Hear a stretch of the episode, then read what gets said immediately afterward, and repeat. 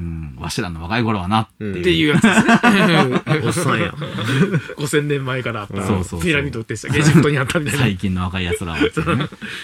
じゃ、うん。ね、る、ゆ、に、こ。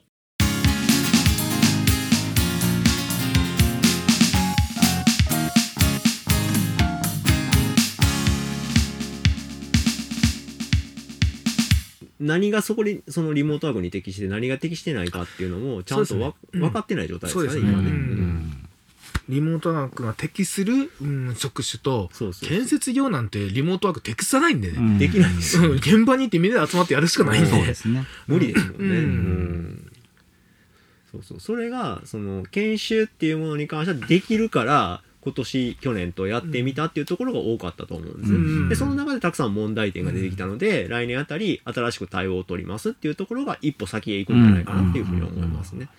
う。うんん。でもいいですね。なんか最先最最先端そうそうそう。です。こううん去年も一昨年もリモートだったんで、うんそのノウハウが私の中に溜まってるんですよね。それをお仕事にできる。おととしのリモートひどかったね。一昨年のリモートはね、うん、そう、自宅でずっとやってたからね。うん急に、急に決まりましたもんね。そう、あれをホテルまでさに取ってたのにね。そう、ホテルもずっと1ヶ月半ね、取ってたんですけど、あある日急に明日からリモートって リモートで自宅へ持って帰って。で、まあ、あの、そのリモートでやることのノウハウの一つとしては、カメラをどんだけうまく活用できるかっていうところだと思うんですね。で、えっ、と、あとは、その、画面共有っていうのをうまく共有、使えるかどうか。今回プログラミング研修っていうのが多かったんですけどもプログラミング研修でうまくいいくコツっていうのはまずこちらの画面っていうのは別に見せなくていいんですよ。うん。こちらのソースコード。うん。プログラミング、うん。プログラムは別に見せなくていいので困ってる人のソースコードを全員に共有するんですよ。なるほど。おおはいはいはい。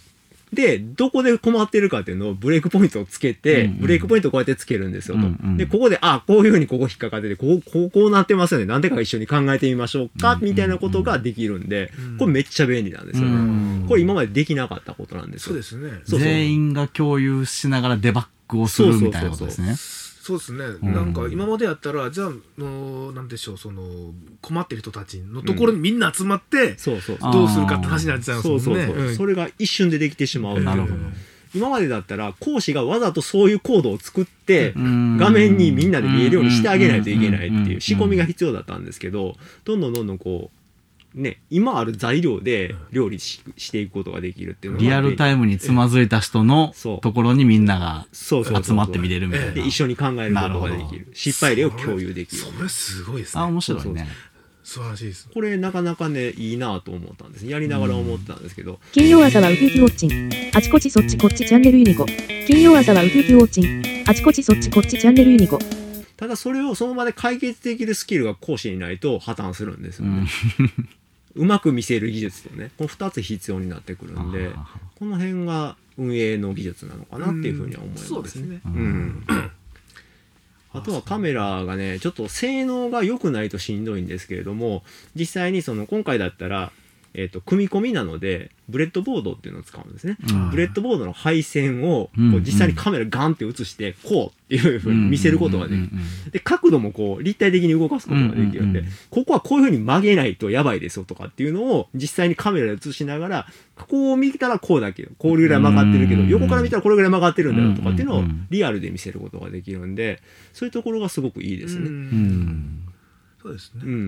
だからうまく使えばかなり今までよりいい研修ができるんじゃないかなとも逆に思いましたね。うんそういう部分もあるってそうそうことですね。そうそうそう。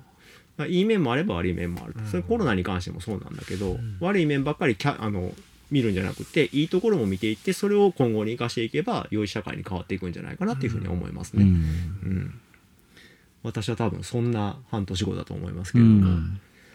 さっきも小沢さんにも聞きましたけど、今を基準としたら、はい上がってる下がってるははい。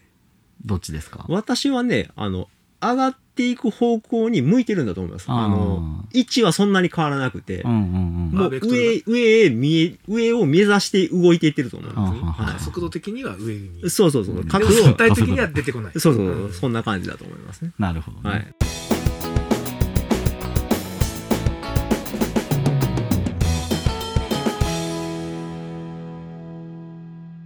はい、そんな感じで、えっと、三者三様の、はい。はいあの、未来を予想してみましたが、はい。もうこ1時れ間、経ってますね。そうですね、あの、楽しみにしてして、この放送をね、あの、まあ、今ライブでやりましたけど、はいまた配信の方でもはいやってですね、はいはいはい。で、こう、半年後にまた聞いてみてですね、そうです。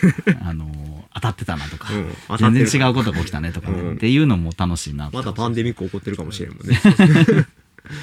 うん、コロナ禍の後については結構三者三様に同意だったかもしれませんけどおおむねみんな一致してましたね、大体ねう。んそうですね。これ、まあ、いろんな意見があって、いろんな見解もね、たくさんこの2年間とかであって、うん。で、あの、いろんなことを言う人もいてるから、あの、どれが正しいとか正しくないとかわかんないですけど、いや、インフルエンザの時にそんなに言えへんかったやんっていうね。でもインフルエンザ、行さん死んでるやんっていう、うそこを置いといてコロナばっかりっていうのが、まあ世界的なパンデミックだったっていうこともあるんでしょうけど、インフルエンザだって、まあうん国内で感染者数が3万人とかなんかあって出ますけど、うん。じゃあそれが流行る前に、うん。アメリカで流行ってたじゃんとかっていうこともあるわけですよね。うん。でこの辺が新型コロナに関しては全部関連付けられて世界的なも見方で見たっていうのは、なんかこうちょっと時代の変化というか、ん。を見たなっていう気はしますよね。うんあの僕そうですね。あのそうなんです。インフルエンザとそのコロナのあり方を比較すると、うん。あのコロナって非常に過剰反応に近くってうん。思うから、そうするとこれあのなんか誰か画策してないとかなんかね、うん。思ってしまうふうそれが違って。陰謀論ってやつですね。うんそうそうなんですよ。で僕あとさあの菅政権とかもですね、ん。なんか普通やったらこうするだろうってことを、うん。もう逆張りしてくるんですよ逆張りしてるね。うん、それなんでって思った時にいろいろと今ちょっと、あのー思うことが多々あってですね、うん。うん。ええ。まあまあ確証はないんであれなんですけど、うん。うん。だからそのやっぱちょっと歴史勉強したいなと思います。あーなるほどね。はいはいそうね。うんいや、僕も今回、その、世界史をね、あの、YouTuber の方が書いた本があって、世界史の勉強してるんですけど、すごいやっぱその流れを見るっていうの大事なんやなと思いましたね。ええうん。やっぱこういう社会っていうのはなんで作られたかったらそれは過去から作られてるわけなんで、うんやっぱ過去を振り返ってやっぱ歴史を勉強してでいその先どうなるかっていうのはやっぱうん予想できると思うんで、うんうん。あと歴史は繰り返すってことがありますしね。愚者は経験に学び、うん賢者は歴史に学ぶ。賢者でやってる賢者で、ああの、確か。もともとドイツの言葉なんでドイツね、同訳してもいいと思います。なるほど。それでそれだったら、はい。愚者に対するちょっといいワードだったうんいいワード。はい。っていうぐらいやから、やっぱり、その、経験的なとことか感覚的なところっていうのも大事ですけど、うん。歴史が、あの、語ってることって、やっぱり、大きいなと思いますね。そうですね。う。うんん。もう人間のね。発展のは 話ですもうね、ほんまもうヨーロッパの方の歴史とか見てたら、もうどんだけ戦争すんねんっていうぐらい戦争するじゃないですか。ええ。でもその理屈も確かにわかるなっていうのもあるし、あそうなんですよね、うん、産業革命がもたらした影響ううんん。ってやっぱでかかったんやなっていうのを改めて思うし、うん。あそうですね。うんだからそう考えると人間って業の深い生き物やなと。そうそうそう。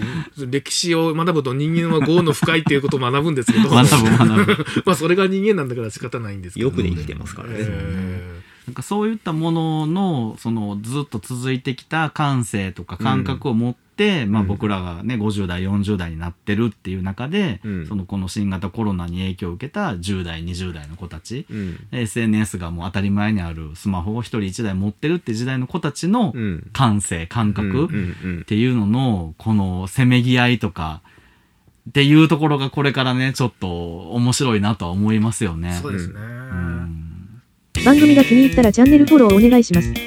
公式ブログ、インスタ、ツイッター、YouTube、ノートも見てね。音楽とかを聴いてて思いますけどやっぱりこの昔ながらのこううんサザンとかね、うん。まあユーミンとか、うん。まあでビーズとかね、うん。まあそういろんなバンドがあってって聞いてくるじゃないですか、うん。で最近のねこうオフィシャルヒゲダンディズムとかね、うんああいう人たちをの曲を聴くと、うんやっぱすごいこうなんていうんかな僕らにはない発想っていうかまあ、プロでも何でもないんで、あれですけどそんなことするっていう、でもそれがか聞いてる人たちにとっては当たり前なんですよ。別に驚きもしないし、うん。あいいじゃんこの曲。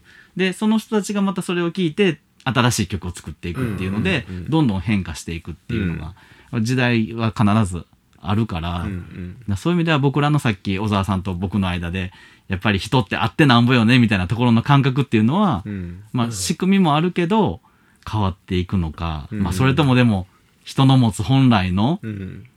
ところなのでそこは変わらないんじゃないかっていう議論はうん世代間でずっとあるんやろうなと思いますね。ううん。ん。わしらの若い頃はなっていう。やつ。ですね。おっさんや5000 年前からあったそうそうそう。ピラミッドってした。エジプトにあったみたいな。最近の若い奴らはうね、う。ん。それを繰り返していくんやろうなとは思いますけど、うん。だから我々としてもそういうこう人たちとこうなんやろ一緒に仕事をしていく、んうん。一緒にお金を稼いでいくっていう中でどういうスタイルが一番みんなにとってハッピーなんかなっていうのをうん模索しないといけないんだろうなと思いますね。